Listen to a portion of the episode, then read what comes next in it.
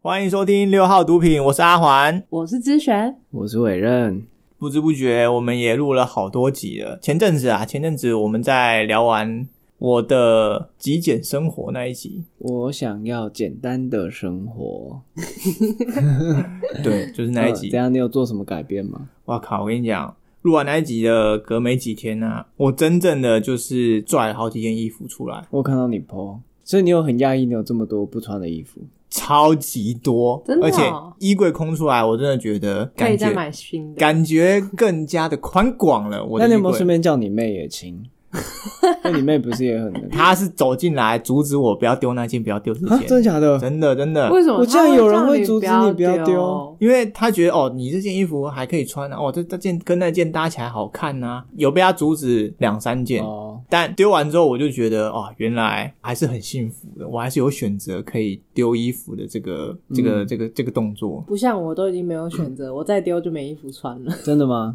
差不多。你们上礼拜买是的哦那件是怎样？我上礼拜买哪一件？不是应该这样讲，你应该丢那些看起来很土的土洋装 啊，花边的啊，或者花瓣的啊，那些不丢，你丢丢什么其他衣服？没有，我现在哎，反正我现在衣服已经很少了啊。可不可以下一次就先丢那件好好好好，碎花的？拜好，托。好好好，那接下来就进入我们今天想要聊的一本新书，叫做《框架效应》。框架 效应。先来问一下大家对于框架效应有没有什么想法？框架效应。我听都没听过，嗯，那大家对于“框架”两个字有没有想法？框架有啊，可能多多少少还是有吧。虽然我觉得我自己已经是一个够没有框架的，但还是有。我觉得感觉框架只会从小的换到大的。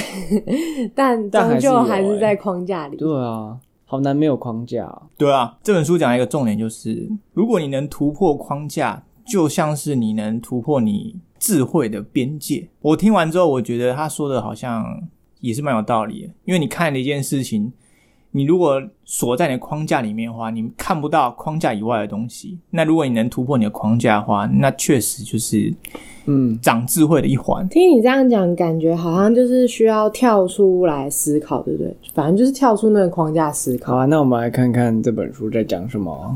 好，好期待哦！好期待阿环讲框架效应哦。我好想要超出我智慧的边界。可以可以啊、嗯跟各位说，大家每个月六号、十六号、二十六号准时收听六号读品， 包你超出框架啊， 我们包好你像长智慧。卖药的电台、啊， 好没有质感哦。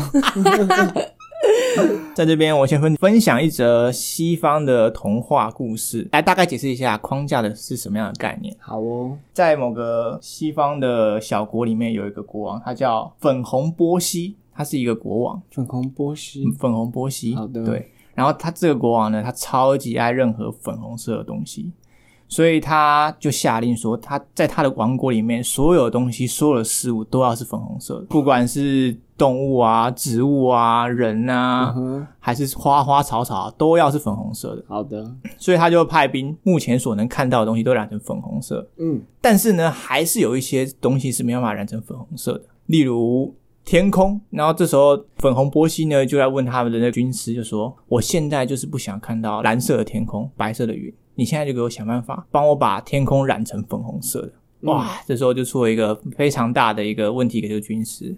但好在在这个军师呢，左思右想，也想到一个能解决的方法。然后到了隔天之后，这个军师呢就戴着一个粉红色眼镜去找这个国王。粉红波西国王呢戴上这个粉红色的眼镜之后，他看了这个世界，哇，真的是不管是他生活周遭的人啊、事物啊，或者甚至军师啊，连天空都变成粉红色的了。框架就像是这个粉红波西国王的眼镜，它会让你看世界的角度很局限。对，这边再举一个大家日常生活中比较容易遇到的一些问题。有些时候你会觉得说你很不懂我，但是我却很懂你的这种错觉。对于你的另外一半啊，或是家人，大家会不会有这种呃疑惑出现在你平常的生活周遭里面，或是关系里？就比如说你跟你另外一半可能相处的时候，有时候会觉得，哎，怎么他都不懂我，我却很了解他的这种错觉出现，有可能诶、嗯，但那这是为什么？但你说这是错觉，这是一种框架，这是一种框架这是一种哦，框架。因为以自己的世界观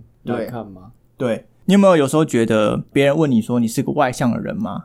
你可以，但你会说哦，我看情况。但是如果别人问你说，哎、你觉得朋友 A 他是个外向的人吗？你却可以很容易的回答出，哦，他是个外向的人，或他是个内向的人。你们有没有这种经验？所以这是对有有哈，你是说，当被问到自己的个性的时候，不会那么斩钉截铁，觉得自己就是怎么样的人。但是如果被问到某某朋友是怎么样个性，就说对他就是那样子，嗯你是这样的意思吗？对对对对对，对啊，有很长很还长蛮会，常这样子的。比如说你朋友刚刚问你，你朋友是外向的人，你可以很简单的从他的原则啊，或是他的个性的这种元素去判断说，哦，他是不是一个外向的人，或他是不是一个内向的人。可是你自己呢，却是要用看情况的方式，比如说我跟很熟的朋友我就很外向，但是我跟不熟的人就是很内向。大家会不会常常落入这对啊种有框架里面？有这是框架，这算是一个框架，所以这是自己看自己的框架吗？那这边要还是表达什么？什么意思啊？这边想表达的意思是你通常会用自己是一个复杂的存在，但是别人却是相对单纯的存在，用这个框架来去判断。其实你要真正能了解一个人他是否是外向还是内向的，其实要花很多的时间。你不能用单纯用这种呃，我刚刚讲的，比如说他的原则或他的个性来判断说啊，他到底是一个外向人还是一个内向的人。嗯，而且或许是你没有办法看到他的那么多的面相啊，就是因为他跟你相处的时候可能是外向，但他跟别人相处就可能是内向。对但是你自己的话，你就可以看到比较全面。对，所以 我们大家都很常会把别人视为一个单纯的存在，那我们把自己会视为一个复杂的存在，这是一种框架，希望大家可以跳脱出来，不要这么容易的断定一个人他是外向还是内向的。感觉我们很常把除了自己以外的别人都看得很平面，嗯，就是觉得他就是那样子的人，哦，他就是个害羞的人，不讲话的人，他就是个善良的人，哦，他就是一个很自恋的人。可是我发现，害羞的人其实有时候也会很闷骚，这样讲嘛，就是他也会有活泼的一面啊。。对，然后自恋的人常常也会有没有自信的时候，对啊。就像每个，就像我们自己也是啊，可是我们就是看别人的时候，都会自以为是的用自己的那个对，角度来看，把别人看得很平面，嗯，没把错，别人看得很扁。嗯，跨立博哎但呀每，个人都是立体的。对，都有很多面。嗯，哎、这让我想到，有时候看电影也是，嗯就有一些电影，我觉得他把反派做的很平面，我就觉得很难看，就是嗯哦，反派就是个坏人，可是都没有拍他为什么要做这些事情。可是像嗯小丑这个电影，它整个角色就是立体的，就会让人家信服说，哦，他为什么最后会做出这么多残忍的事情？他是有个历程，就是都是有故事的，不对是那么表面。对，好，我再举一个例子好了，嗯，像我们还有另外一种框架是这样的，就是像我们这个礼拜，呃，我们在录音的时候，其实改了很多次时间。那其实一开始改时间的时候，我其实有点不太高兴，因为我就想说，嗯，嗯是要改几次？为什么要一直改时间啊？平常那个我们固定那几次时间，为什么就不行？你到底有多忙？ 知道吗？就我真的很忙，对，我就那时候其实超不爽。可是，在当下呢，我看了这本书之后，它要给我一个新的观念，让我可以比较心平气和地去接受这件事情，或是来看待这件事。哦怎么看呢？哦，怎么看？来，这边就跟大家讲哦，大家很常会认为说他改时间呢，一定就是不负责任。那我自己改时间就是哦，我有重要的事情要做，嗯，我一定有我的原因。嗯嗯嗯，我是看情况啊，别人就是不负责任。好这像是哎、就事情没有这么简单，你不是他，你不能用片面或者你用一个框架来框住他，去呃想说他改时间原因到底是什么？可能他真的有重要的事情，这也是必须要他解释之后。我们才能了解，不能就在他改时间的时候，你就一昧的认定说他就是一个不负责任的人，一天到晚在改时间，把这件事情排在很后面。还好我看了这段，我心情抚平还了是不就是少。偏见啊？偏见也是一种框架啊，所以感觉目前讲到的框架跟我理解的框架不太一样。 那你理解框架是什么你理解的框架是啥？我理解的框架、哦，那你也觉得这是框架？没有？我我只是觉得他讲的框架和我以为他要讲的框架不太对对一对，样。就是这种你感们觉可不可以在我讲这本书之前，不要有这么多的框 架，我们现在就是有框架在看你在讲框架 这本书，跳出来，OK？各位跳出来，是要多饶舌。不要这么先入为主，好不好？好，所以这本书叫《框架效应》，可它里面都不讲框架，它直接用内容哦很厉害来告诉读者说：“呢你不要用框架来框我。有了，他还是有讲很多啦，我只是截取一”原来些 是啊这。样子啊。哦，我想到这本书也太厉害了吧！马上就是要纠正你们的框架，对不要这样子、哦。就读者看完嗯框架在哪？哦，看完没有说明框架没有框架，我随便写的，果然是没有边界啊！长智慧了。书名跟内容不需要一样。框架效应。后面这本书有一个叫做“我就是个框架我就是一个框”，架，我就是一个框架。我你知干嘛道自你白就是一个框架。要啊，我我正在 跳，我正在跳，好不好？跳的不是跳的不是很明显。他有讲到另外一个实验，这个实验叫做电话约会实验。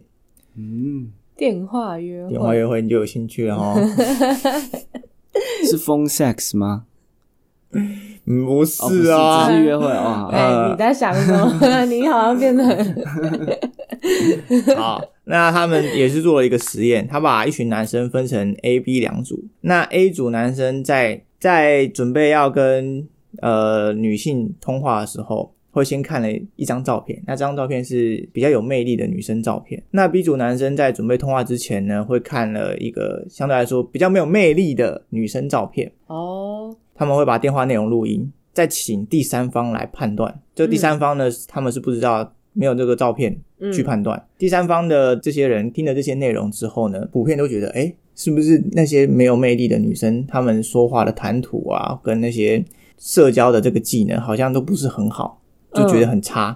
我想说，哎，奇怪，事情事情真的是这样吗？实验的最后呢，他把这个真相给公布出来，就是其实男生看到那比较相对来说比较有魅力的女生照片，嗯跟没有魅力的女生照片，他们看在到有魅力应该就会比较主动，然后很积极的跟对方讲话，是这样吗？其实那些男生看到那些照片呢，就是不一样的人啦。对，样貌是不一样的人，所以跟这个女生在电话里面的谈吐跟她长相其实没有实际上的关系。哼，那会产生这种落差的原因，是因为男生对于这个电话里面的女生有所期待，对她有所期待之后呢，他就会展现出更温文儒雅，或者是更有圆积滑，极感的去谈话。嗯，对，更有积极感的去谈话。那对方怎么跟你讲话，你自己呢也会怎么样的方式去跟对方讲话？那那些看到比较没有魅力照片的男生，可能对这个电话的对象可能没有期待，那相对来说他就是可能说说话的方式不圆融，或者更不耐烦。那当然，对方表现的给他的感觉也会是哦嗯，你就是妈的，你这么鸡掰的跟我讲话，我也很鸡掰的回你。这个实验就证明说，你自己也是一个框架，你不能在对这个人在讲话的时候就先入为主，对他有其他的想法。但感觉很难诶、应该一定都会吧？ 对啊，我对他人先入为主的观念改变了我的行为，而这样的行为又改变了他人的行为。越是能认知到这种危险的循环，我们就越越能变得比较有智慧。所以大家不要老是用就是以貌取人，懂吗？这句话的重点不是以貌取人吗？我没办法，我就是会以貌取人。大家很容易被外表蒙骗啊。比如说到哎、就像那个伊丽莎白，叫她叫伊丽莎白什么？就是那个恶血的那个创办人啊，嗯就哼，是就是下一个女版贾博士的那哦个女生，她创办那个生技公司啊，然后嗯他就是，反正就是一间名，应该不是哈佛，一些一间名校的那个，反正也是常春藤系列的。然后他就辍学，然后创业嘛。对，然后他在跟这些投资人 pitch，就是在中文怎么讲，简报的时候，在简做简报的时候，就是希望投资人可以投资他们这样子，嗯，或者是在公开演讲的时候，她都是用一个特别低沉的声音，就她是一个女生，她平常讲话就是啊，可是她他从那个时候开始，他人设变了，他把自己人设变得是一个非常稳重的人，然后他就开始用非常低沉的声音在讲话，然后我觉得听了很不舒服，很像是刻意的。嗯可他就从头到尾都是用这个很低沉的声音在讲，然后他从就是每次出现在媒体面前都是穿一个黑色高领毛衣，嗯，就是要模仿贾贾伯伯斯斯，可他明明就他以前小时候明明就是很爱穿什么鲜艳的洋装什么的，结果嗯他的人设就是定在那里，然后他就说：“哦，我从小就喜欢穿黑色的毛衣，这样，然后就每天都穿黑色毛衣，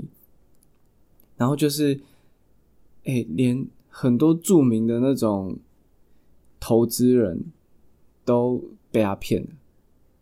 我不知道金额，可是我记得是很很可怕的数字，就是那个投资金额是，反正当时他被称作戏骨最闪亮的一颗星，你就知道他被投了多少钱。”嗯，很多的高官啊、名人啊，然后银行家都投他。所以他这样做是很有用的。欸对啊，所以就是你看像，像你刚刚说的哦，我因为看到一个比较漂亮的女生，所以我在讲话的时候可能就比较积极。那那些投资人在看到她的装扮跟她的讲话的声音很低沉的时候，然后也觉得哦，她接下来讲的东西好像都可以信这样。这就好像，比如说我们在录这个 podcast，那同样都会讲一本书，那内容可能都一样，我们可以用念的啊。但我们六号毒品就决定用聊天的方式带给听众，让大家也比较觉得轻松。可以有不一样的感受，对比较听得下去，不会像在上课。嗯，嗯，对，呃尤 其尤其各位的声音，大家的声音都如此的有磁性哦。我听说这个之璇在背地里被很多人称赞声音，不知道是真的假的啦 什。么叫背地里？私底下啊，你的用 词背地里称赞声音，就是直接跟他说啊。还狂讲，对你们啊，他狂讲这件事情。啊，就真的是这样，我也没办法。你这样其实有一个坏处，你知道吗？什就么是万一约见面，大家对你期望越高，失望越大。靠背哦， 我之璇本人是一个长发飘逸，哎 然后大欸你眼，非常美丽 的。哎、通通给我剪掉哦！我不能暴露出你的那个是不是？怕大太多人来追你。 北七哦，有什么好剪的？我觉得这可以留 啊。对大啊家想你 听这讲些的有就的没的，跟事实不符啊。哦，所以是一个邋遢的阿上是不是？ 麦露露，哦，手手 这样有事实符合吗？那可以摆 进去是。哪一趴？是哪一趴？你讲清楚。谢谢大家，我们这期就到这 边。 大鸡鸡啊，还 是声音，声音，还声是音，你从哎、你下不一要集自己讲不下去，然后就开始那边搬弄我的声那音个，要 keep 然后住哦，声音要 keep 住哦。 哎、你从哈下一集录录节目开始，大家好，我是白吉 吉。你可以用很温柔的声音讲这个。再要不把要继续我们把这个主题再拉回来，我再分享一个框架好了，像是。卖家呢，他们通常也会做一些销售。那他们在销售的时候，也用运用到一些比较大家比较常见碰触到的框架，比如说一个叫零钱框架的。举我举个简单的例子，比如说你订阅那个 Netflix， 嗯哼，他们都喜欢采用订阅制的。那你一个月订阅三百九，跟你一年订阅多少四千多块，那感觉就差很多。嗯，而且你那个订阅制，你感觉你可以随时去，但其实很多人在定下去之后，那个习惯一养成哦，他们就比较不容易取消这个订阅。哎、我最近我我有发现这件事情蛮可怕的，嗯，就是比如说，好，今天有一个服务，那今天你愿不愿意用一万块买这个会员？然后呢，你一辈子可以听这个歌，大家可能会觉得哦，一万很多、一万很，多哎、我才不要哎、可是就抓其实抓盗版的就好 了。对啊，可是其实他如果降低那个金额，然后你每期每期这样子交，它等于是分期付款啊。嗯因为像我最近就买一个东西，然后那东西一万多，然后我发现哦，这个网站可以无息零利率分期这样，嗯，然后分十期，一期也才一千，我就觉得哦，这个手表等于是我一个月只要一千哎、块。你讲出这个手表，你刚刚说我本来买个东西， 不会剪的哦， 这是不会剪的哦， 然后就觉得哦，金额是不对的啦，好不好？我刚刚本来想说哦，你没有讲说你要买，你买的是手表，结果后来你就自己讲出 来，因为我脑中就是手表，不是啊，那就是你看原本一只手表，你看到上万块，应该不是一个很小的数目，可是因为分期之后就觉得好像可以买，嗯，啊对啊，然后这就很可怕，所以这些订阅制等于是他把你的一个服务分期，但其实这个服务本身很贵耶。你这样想起来，对啊，你等于你看很多人听 Spotify 听好几年诶，他们不是只是听几个月，嗯，一年可能就是多少接近两千块，还是两千多，五年就一万啦、啊那你五年前干脆用一万块买个终身会员制，不是你还可以继续听，再听个十年二十年。所以，嗯，这个我觉得那些可是科这技巨头很厉害金钱越小，你感觉越容越容易可以量化它。哦，这就是你刚刚说的零钱框架，嗯对是对零钱吗？嗯，对就是因为小小我的钱，对，我要比喻的就是，呃，可能你听过这个订阅制以外，你可能也听过很多一些呃销售的手法，就是哦，每天一杯五十块的钱可以帮助你对，怎么样怎么样对健身啊，然后怎么样哇。哎，这五十块你你你可以很清楚的去量化它哦，五十块可能就是一杯咖啡嘛。可是如果你四五千或是可能上万，你可能没办法嗯觉得马上哦具现化说，哎，这个金额大概在哪里，你就会恐惧，你就会不想花钱。嗯，然后另外一个就是有关意外之财这这件事情。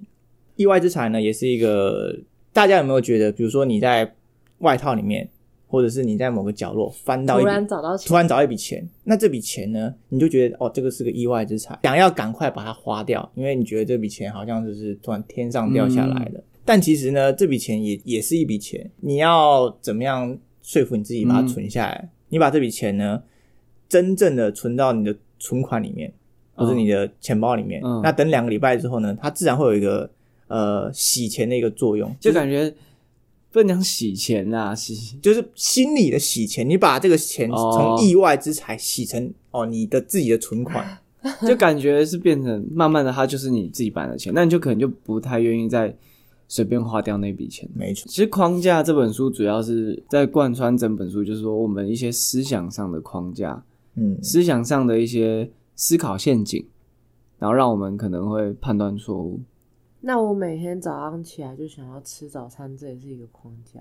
哦， 这就是很多著名医生要打破的啊、他就说，为什么人一定要吃早餐？那呃人一定要吃早餐，其实是有来源的哦。我以前有看到一个报道，他说，人要吃早餐这件事情，其实是那些美国的那个 cereal 叫什么谷片的那些公食品公司，哦他们一直在那个广告跟你打说下吃早餐对很好，然后他们很会有那个健康画面，比如说小孩子上学前，然后然后爸爸妈妈上班前，然后在餐桌前面，然后放入这些谷开心地物，吃然后倒入牛奶，吃早这样餐哦，牛奶也是。所以这些早餐的这个文化其实是食品行业，包含乳制品业，然后嗯谷片业他们的一个。能讲阴谋吗？或者是他们的广告？嗯可是我们就把它变成是一个真理了。哦，每天一定要吃早餐。对啊，不是会死吗？可是我现在很饿，你 可是因为忍我忍们现在又讲到早餐，你又饿了，好不好？你可不可以忍忍？ 没有，我你可不可以忍忍刚刚会，讲到早餐这个，就是哦因为我饿了。所以这也是一个哦，所以框架效应就是双面刃的。欸如果你是商人，你就要好好善用框架， 呃，对框架去让你的那个消费者框到你的那个，把你的消费陷阱者里面框起来，嗯嗯，我们才用框别人嘛，对不对？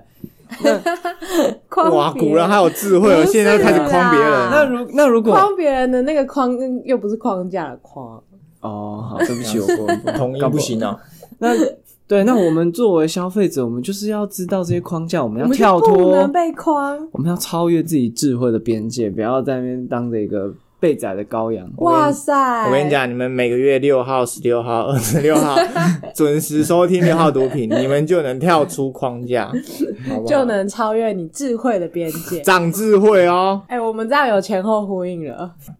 那我可以分享一个笑话吗？因为你刚刚说那个好，什么每天什么哦我想听笑话。每天一一杯什么就可以买什么，是不是？每什天么每边每每天一一杯咖啡，咖啡的钱就可以怎么买，样怎么样这对样子，对对对很多这种这个笑话就是有个医生就对一个抽烟的病患说：“哎、你看哦，你每天戒掉一包一百块的烟，你一年就可以存多少？你嗯十年二十年就可以存多少？搞不好就可以买一台宾士了。”嗯，然后呢，那个病人就说：“那你有抽烟吗？”医生，医生说没有啊。对，那个病患就说：“啊，你的冰室呢？” 然后那个医生就说：“有啊，两台停在外面啊，怎么了吗？” 啊，就是哦好鸡巴。嗯，好，我讲完了。所以这集就 那希望大家以后都可以跳出框架去思考。看这个笑话跟框架有关系，因为那病患就框架觉得说，哎、啊你没有抽烟，你还不是存不到钱？医生就说啊，两台停在外面。 怎么了吗？